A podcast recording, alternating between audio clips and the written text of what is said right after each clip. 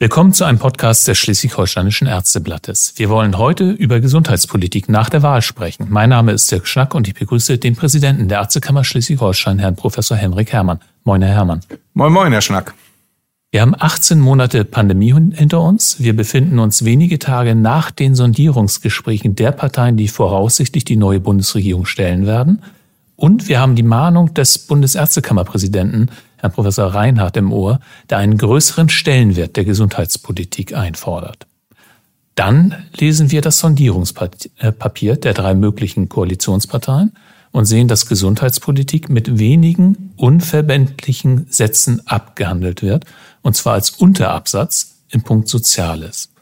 Professor Herrmann, ist damit jede Hoffnung, dass Gesundheitspolitik stärker in den Fokus rücken wird und einen höheren Stellenwert haben wird, zunichte? Ich hoffe nicht, weil es wird wirklich eine Herausforderung in der neuen Legislaturperiode sein, gesundheitspolitische Weichenstellungen für nicht nur die nächsten Jahre, sondern darüber hinaus zu stellen. Die Pandemie hat gezeigt, welche Probleme wir trotz unseres hochentwickelten Gesundheitswesens in Deutschland haben und äh, dass wir diese Probleme auch wirklich angehen. Äh, in den letzten vier Jahren haben wir schon eine Flut von Gesetzgebungen äh, bekommen, die auch eben angezeigt haben, dass äh, ein gewisser Reformstau da ist und dass wir mit reinen äh, Budgetierungs- und Kostendämpfungsmaßnahmen nicht weiterkommen. Wir brauchen teilweise einen grundlegenden Wandel, äh, insbesondere in der stationären, aber auch in der ambulanten Versorgung. Und wir brauchen auch wirklich mal Tatsachen zu den Oberbegriffen, die jetzt wieder genannt worden sind, die aber wirklich unverbindlich sind und die wir seit Jahren schon immer hören dass wir sektorübergreifend tätig werden äh, wollen, äh, dass alles besser ausgestattet werden soll, dass die Patientenversorgung sichergestellt werden soll. Aber dort müssen auch ganz konkret jetzt Maßnahmen erfolgen. Und da hoffe ich mir, also dass wirklich in der Koalitionsvereinbarung klarer sich dazu positioniert wird. Das Einzige, was klar zum Ausdruck kam jetzt in dem Sondierungsgespräch, dass äh, das Zusammenwirken von privater und gesetzlicher Kranken- und Pflegeversicherung erhalten bleiben soll. Das ist wenigstens schon mal eine Aussage. Die anderen Aussagen haben mich ein bisschen enttäuscht, weil sie nur an der Oberfläche gekratzt haben. Was vielleicht aber auch noch gar nicht weiter äh, überraschend ist, sondern da werden sicherlich konkretere Punkte dann im Koalitionspapier sich wiederfinden. Aber gehen wir mal konkret in die Inhalte. Sie haben einen Oberbegriff, nämlich den stationären Sektor schon genannt. Und da wird immer wieder äh, darüber gesprochen, dass in der Klinikfinanzierung Reformbedarf besteht. Gehen Sie damit? Brauchen wir eine neue Klinikfinanzierung? Und wenn ja, äh, das, jetzt kommt das Schwierige, wie sollte die aussehen? Ja. Ja, wir brauchen eine neue Klinikfinanzierung. Wir brauchen auch eine noch stringentere Krankenhausplanung erstmal. Wir müssen uns auf Landesebene wirklich nochmal ganz im Klaren sein, welches medizinische Angebot stationär in welchem Klinikum, in welchem Krankenhaus realisierbar ist. Jetzt müssen einfach aufgrund des ökonomischen Druckes natürlich vielfältige Angebote gemacht werden. Äh, das ist kritisch zu hinterfragen. Das hängt aber ganz eng natürlich mit der Finanzierung zusammen. Und äh, diese Finanzierung jetzt nicht nur im Rahmen der Finanzierung der Leistung, also der DRGs, sondern natürlich auch in der Investitionsfinanzierung, das auch in meinen Augen eng zusammengehört. Zum einen brauchen wir eine klare Krankenhausinvestitionsregelung. Und der Vorschlag, der ja auch aus Schleswig-Holstein kam, sozusagen die Daseinsvorsorge auch zu definieren und zu finanzieren, durchaus auch aus Steuermitteln, äh, finde ich richtig. Und das wiederum ist der Bogen jetzt zur Krankenhausplanung. Wenn ich also ein Krankenhaus auch der Grund- und Regelversorgung irgendwo wirklich brauche im ländlichen Bereich, dann muss ich das nicht aus den DRGs selber tragen, kann es auch gar nicht. Das führt nur zu Fehlanreizen, sondern es muss sozusagen das Dasein dieses Krankenhauses finanziert werden und on top dann sozusagen die Leistung am Patienten, das DRG-System. Aber auch das muss sich grundlegend weiterentwickeln. Ich möchte es nicht abgeschafft wissen. Also und zurück wieder zur tagesgleichen Pflege setzen. Aber ich kann nicht 100 Prozent und alles mit den DRGs ähm, abbilden. Äh, ich muss bestimmte Personalkosten entweder darauf rechnen oder rausrechnen. Die Pflege hat es jetzt rausgerechnet. Das müsste auch im ärztlichen Bereich so sein, weil ich nicht nur patientengerechte Aufgaben, sondern auch aufgabengerechte Personalausstattung äh, brauche. Und ich werde auch nicht alle Leistungen mit DRGs richtig vergüten können. Und da macht ja auch das Sondierungsgespräch schon zwei äh, Aussagen dazu, dass die Gynäkologie, Geburtshilfe und die Pädiatrie auch anders finanziert werden müssen. Ich denke aber auch andere Bereiche müssten anders finanziert werden, weil sie eventuell nicht kostendeckend arbeiten und das muss also auf einen ganz neuen Stand gestellt werden. Das heißt also keine DRG-Reform, ohne dass die Krankenhausplanung automatisch mitgedacht wird und auch mit angepackt wird. Das würde ja aber auch mehr Ehrlichkeit von der Politik erfordern. Bislang äh, hat man zwar gesagt, also wir wollen äh, Schwerpunktkrankenhäuser und äh, äh die Krankenhäuser sollen viele Leistungen erbringen, damit sie sie auch äh, gut erbringen können. Gleichzeitig wurde praktisch nie ein kleines Haus vom Netz genommen. Jetzt ist da von der Politik gefordert, dass sie Farbe bekennt. Ja, sie muss Farbe bekennen, wo eben äh, Krankenhäuser wirklich notwendig sind, in welcher Dichte. Ich glaube, in Schleswig-Holstein sind wir schon relativ gut aufgestellt und interessanterweise kommen ja sozusagen aus dem Krankenhausbereich selber jetzt schon die richtigen Anregungen. Wenn ich jetzt nur an den Kreis Pinneberg äh, denke, die selber sagen, äh, von drei Häuser auf zwei Häuser, selber sozusagen reduziert und jetzt sagen, es wäre doch eine gute Idee, nur noch ein zentrales Krankenhaus zu machen, um Doppelvorhaltung. Das muss ich sagen, ja, da erwarte ich aber auch, dass die Politik das unterstützt und auch Treiber dieser äh, Entwicklung ist, weil natürlich äh, dieser auch stationäre Sicherstellungsauftrag beim Land liegt. Wir, wir in Schleswig-Holstein sind relativ gut aufgestellt, aber wenn ich natürlich jetzt auch in anderen Ballungsgebieten sehe, dass ich auf engstem Gebiet äh, alle möglichen Vorhalte für jedes Krankenhaus selber habe, dann frage ich mich, kann das nicht irgendwie zusammengelegt werden und kann das nicht äh, abgesprochen äh, werden, ohne dass jetzt lange Distanzen äh, zu überwinden sind.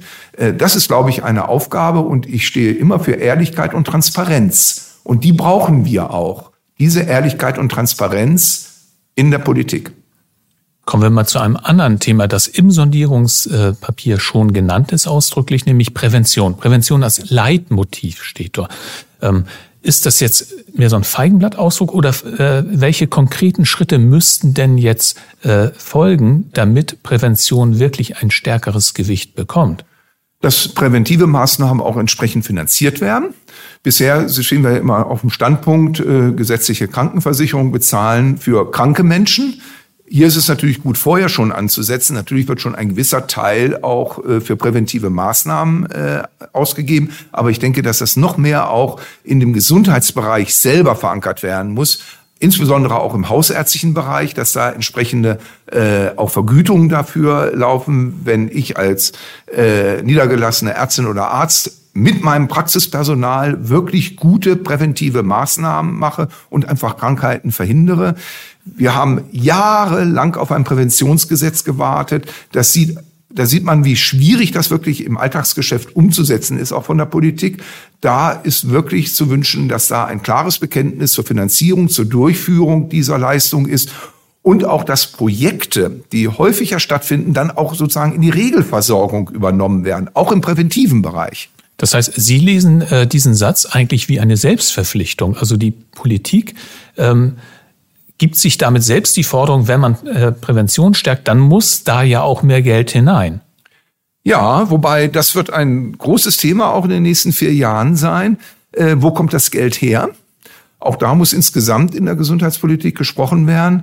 Wir haben ja jetzt schon in den letzten vier Jahren viele Maßnahmen äh, bekommen, die auch natürlich einen Geldtransfer in das Gesundheitswesen nach sich gezogen haben, was richtig ist, ob das nun der Digitalpakt ist und andere Maßnahmen.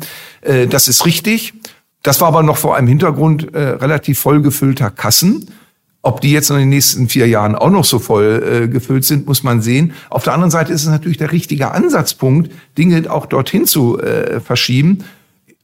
Allerdings glaube ich, dass wir schon auch eine generelle Frage äh, stellen müssen, wie viel auch Steuermittel durchaus dort reinfließen. Ich weiß, das ist ein ganz heikles Eisen, aber ich meine schon, dass auch der Bund dort eine gewisse Fürsorgepflicht hat und auch Geldmittel gerade für solche übergreifenden Maßnahmen, wie zum Beispiel der Digitalpakt, die Digitalisierung im Gesundheitswesen, aber auch für präventive Maßnahmen äh, zur Verfügung stellt, weil damit dann natürlich à la longue eine Entlastung stattfindet, die vielleicht erst in fünf oder zehn oder 15 Jahren greift. Mhm. Aber wir haben ja jetzt Gott sei Dank diese Nachhaltigkeitsdiskussion, der auch durch die Klimawandel kommt. Also nicht nur jetzt in Jahresabschnitten denken, sondern wir sollten jetzt anfangen, wirklich in zehn 15, 20 Jahresabschnitten zu denken. Und die Investition, die wir jetzt tätigen, die zahlt sich dann aus. Natürlich nicht sofort. Bleiben wir mal beim Stichwort Geld und Mittelvergabe oder Verteilung. Bislang wird ja von Politikern und Experten entschieden, wie das Geld im Gesundheitswesen verteilt wird, welche Leistung von der Solidargemeinschaft bezahlt wird. Erwarten Sie, dass es in diesen Fragen künftig mehr gesellschaftliche Diskussion geben wird? Und falls ja, wie sollte die denn forciert werden? So Bürgerversammlungen zum Thema Mittelvergabe im Gesundheitswesen? Ja, ein ganz interessanter Ansatzpunkt. Andere Länder haben das ja gemacht. Ich denke so ein bisschen an meine zweite Heimat Schweden, die schon vor über 20 Jahren so einen gesellschaftlichen Konsens im Gesundheitswesen äh, geschaffen haben, was finanziert wird, was nicht finanziert wird. Äh, das ist in Deutschland äh, noch nicht so ausgeprägt, halte ich aber für einen richtigen äh, Weg. Und es wird ja jetzt auch immer mehr von Bürgerbeteiligung oder der Oberbegriff ist ja auch Bürger, soziale Systeme bürgernah zu gestalten.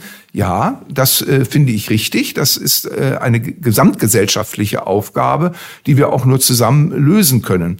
Und äh, selbst auch in den Gremien, um so eine Kleinigkeit äh, nochmal herauszustellen, ich finde es immer sehr schade, dass in äh, solchen Gremien wie auch der gemeinsame Bundesausschuss äh, ja ein Teil der Leistungserbringer und äh, die Kostenträger sitzen. Also ich finde es sehr wichtig, dass auch stimmberechtigt Patientenvertreter dort wären, aber auch zum Beispiel Ärztekammern, die ja nun alle Ärztinnen und Ärzte vertreten. Es ist ja nur ein Teil dort vertreten im ambulanten Bereich.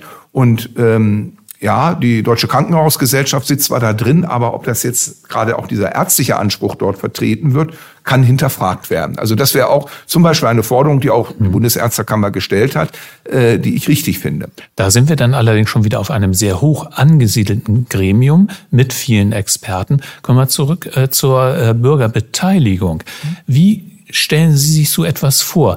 Ähm, gibt es da künftig in einer Stadt wie Kiel dann Versammlungen und Abstimmungen darüber, ob jetzt zum Beispiel der Hubschrauber Landeplatz der wichtigere äh, Punkt ist oder äh, eine neue Abteilung für äh, Krebspatienten oder was auch immer. Also wird da, sollte über so konkrete Schritte die Bevölkerung ähm, gefragt werden? Gefragt werden, das ist, glaube ich, eher eine Schwierigkeit. Äh, ich glaube, so zu der Schweizer Urdemokratie wird es schwierig sein, äh, bei 83 Millionen äh, Bundesbürgern dahin zu kommen. Aber man kann natürlich die einzelnen Gruppen beteiligen, quasi mit einer Mandatierung. Also Patientenvertreter, Bürgervertreter, Wohlfahrtsverbände, was ja auch zum großen Teil in Anhörungen schon gemacht wird dass man aber auch in solchen Fragestellungen durchaus dieses Anhörungswesen äh, umsetzt und nicht nur die Experten äh, dazu kommen lässt äh, in einem kleinen Kreis, die natürlich vielleicht auch noch bestimmte eigene Interessen natürlicherweise vertreten, aber das eben auf breiterer Basis zu stellen, um auch eine breitere Akzeptanz vielleicht auch für ungeliebte Entscheidungen dann zu bekommen. Da geht es ja häufig um, um übergreifende Themen, die das gesamte Bundesgebiet betreffen. Aber gehen wir doch jetzt mal in die Regionen. Es gibt das, es gibt die Idee des Regionalbudgets. Wäre es da nicht sinnvoll, auch die Bürger dieser Region an Entscheidungen zu beteiligen? Ja, durchaus. Also natürlich äh, kann man äh, Bürgerbefragungen auch zu ganz wichtigen Entscheidungen machen. Ob jetzt einmal eine Abteilung da sein muss oder ein Hubschrauberlandeplatz, äh, glaube ich, dann würden wir doch ein bisschen dieses Instrument überfordern. Dann könnte es sein, dass wir jedes Jahr mehrfach äh, solche mhm. Bürgerbefragungen machen müssten. Aber bei ganz grundlegenden Entscheidungen, warum denn nicht? Äh, wir haben ja mal eine Zeit eine gewisse Aufbruchstimmung gehabt, äh, die äh, überschrieben war mit Demokratie wagen. Und äh, vielleicht sollte man mal das eine oder andere dort auch wagen. Das ist schon ein paar Jahrzehnte her mit ja. Demokratie wagen. Aber äh, vielleicht doch ein guter Slogan, um da mehr hinzubekommen. Wir möchten, wir wollen diesen Podcast aber nicht beschließen, ohne auf das äh, Megathema der heutigen Zeit einzugehen, nämlich auf den Klimaschutz. Der betrifft auch das Gesundheitswesen. Wir werden wohl ein Klimaschutzministerium bekommen. Wird das bis ins Gesundheitswesen ausstrahlen und welche konkreten Schritte im Gesundheitswesen für den Klimaschutz sollten denn aus Ihrer Sicht angegangen werden? Ja, ich glaube, da sind wir ärztlicherseits sehr gefordert, weil Klimaschutz natürlich auch äh, Gesundheitsschutz ist. Und äh, wir können da als Ärzteschaft präventiv tätig werden. Äh, wir werden uns auch natürlich mit äh, klimabedingten Krankheiten mehr auseinandersetzen. Da gilt natürlich erstmal die Prävention, auch mit gutem Beispiel voranzugeben, äh, zumal natürlich äh, Einrichtungen im Gesundheitswesen auch einen gewissen Fußabdruck hinterlassen. Äh, also was wir selber dazu beitragen können, in unseren Einrichtungen, Institutionen auch umzusetzen, aber natürlich auch jetzt in der direkten Beratung und äh, ähm, in der Prävention bis hin zur Behandlung wird das eine zunehmende ärztliche Aufgabe werden. Und da ist natürlich auch insbesondere der niedergelassene Bereich ganz wichtig, weil dort der stärkste Kontakt zu den Menschen, zu äh, den Bürgerinnen und Bürgern und zu den Patientinnen und Patienten da ist. Und ähm, da wünsche ich mir eine Sensibilisierung, aber auch hier auch nochmal ganz klar gesagt, wenn ich solche Leistungen anbiete, dann müssen die sich irgendwo widerspiegeln, mein Aufwand. Und ich bin ein großer Verfechter, dass gerade auch in der ambulanten Medizin diese Sprechleistungen deutlich besser honoriert wird. Das wird zunehmen, die sprechende Medizin in ärztlicher Hand. Und das muss aber dementsprechend auch vergütet werden. Da setze ich mich auch äh, sehr stark ein, äh, weil ich natürlich mit solchen Beratungsleistungen teilweise sehr viel mehr erreichen kann, insbesondere natürlich äh, eine Verhaltensänderung, äh, als mit irgendeiner technischen Untersuchung, die ich mache, die aber deutlich höher bewertet wird. Also da ist eine Begleitung und auch eine Förderung sicherlich sinnvoll. Das soll aber nicht bedeuten, dass Sie die Ärzte selbst aus ihrer Verantwortung lassen wollen, sondern äh, da ist auch jeder Einzelne gefordert, äh, selbst sich Schritte zu überlegen, wie wir da weiterkommen können. Vollkommen richtig. Ich glaube, dass es in der Ärzteschaft immer mehr angekommen ist, äh, die Problematik. Wir sehen ja auch teilweise äh, die Auswirkungen auch in unseren Praxen, in unseren Einrichtungen. Und ähm, da glaube ich auch, dass gerade auch die jüngeren Kolleginnen und Kollegen da sehr alert sind, ähm, aber auch viele ältere Kolleginnen und Kollegen werden nachdenklich, äh, sehen den Wandel, den wir da haben. Und äh, es ist auch eine urärztliche Aufgabe. Vollkommen richtig. Kommen wir zum Schluss äh, zur beliebtesten Frage. Wenn wir in einer Phase sind, äh, wo die neue Bundesregierung noch gebildet werden muss. Wer wird neuer Gesundheitsminister oder neue Gesundheitsministerin? Ich äh, nehme an, Sie haben da keinen Tipp für uns, aber äh, Sie können äh, sicherlich sagen, welche Erwartungen, welche Voraussetzungen äh, an dieses Amt geknüpft sind von äh, Ärzteseite aus. Ja, also äh, um einen berühmten Wissenschaftler zu zitieren, Prognosen sind immer schwierig zu stellen, wenn sie die Zukunft betreffen, insbesondere. Also ich weiß nicht, äh, an wen das Ressort fällt. Ich kann mir gut vorstellen, äh, dass das Bundesministerium für Gesundheit nicht das beliebteste Ressort ist, äh, wo die Anwärterinnen und Anwärter Schlange stehen. Ähm, nichtsdestotrotz ist es ein enorm wichtiges Ressort. Und was ich mir äh, von der neuen Ressortchefin oder dem neuen Ressortchef äh, wünsche, ist ein offenes Ohr zu haben, auf äh, viele Dinge zu hören äh, die von außen herangetragen werden, insbesondere von denen, die es umsetzen vor Ort. Äh, und damit meine ich nicht nur Ärztinnen und Ärzte, sondern auch alle anderen Heilberufe und Gesundheitsberufe. Ähm, aber natürlich auch äh, die Wünsche der Bürgerinnen und Bürger und der Patientenvertreterinnen und Vertreter. Auf der anderen Seite aber auch Mut zu haben, neue Wege zu gehen. Auch wenn das erstmal weh tut, auch wenn man natürlich äh, dann immer einigen auf den Fuß treten wird, das aber in Kauf zu nehmen um unser Gesundheitswesen weiterzuentwickeln und zukunftsfähig zu machen. Dazu gehört natürlich der digitale Wandel weiterhin dazu, den brauchen wir, äh, um äh, wirklich äh, der Komplexität noch nachzukommen. Äh, dazu gehört eben schon die besprochenen Maßnahmen, auch in der Finanzierung und in der Planung. Dazu gehört wirklich in meinen Augen eine Sektorverbindung, um einfach die Kompetenz am besten zu dem Patienten, Patientin zu bringen. Vollkommen egal, ob das im stationären oder ambulanten Bereich ist. Und dazu gehört auch eine stärkere Kooperation der Gesundheitsberufe, die auch politisch gedeckt wird. Das klang ja fast wie eine Stellenbeschreibung für die äh, neue Aufgabe. Mal sehen in einigen Monaten, wie sehr das äh, passt und äh, wie sehr diese Erwartungen auch von der neuen Ministerin oder dem neuen Minister dann auch erfüllt werden. Vielen Dank, Professor Herrmann. Vielen Dank, Herr Schnack. Das war ein Podcast des Schleswig-Holsteinischen Ärzteblattes. Vielen Dank fürs Zuhören. Bis zum nächsten Mal.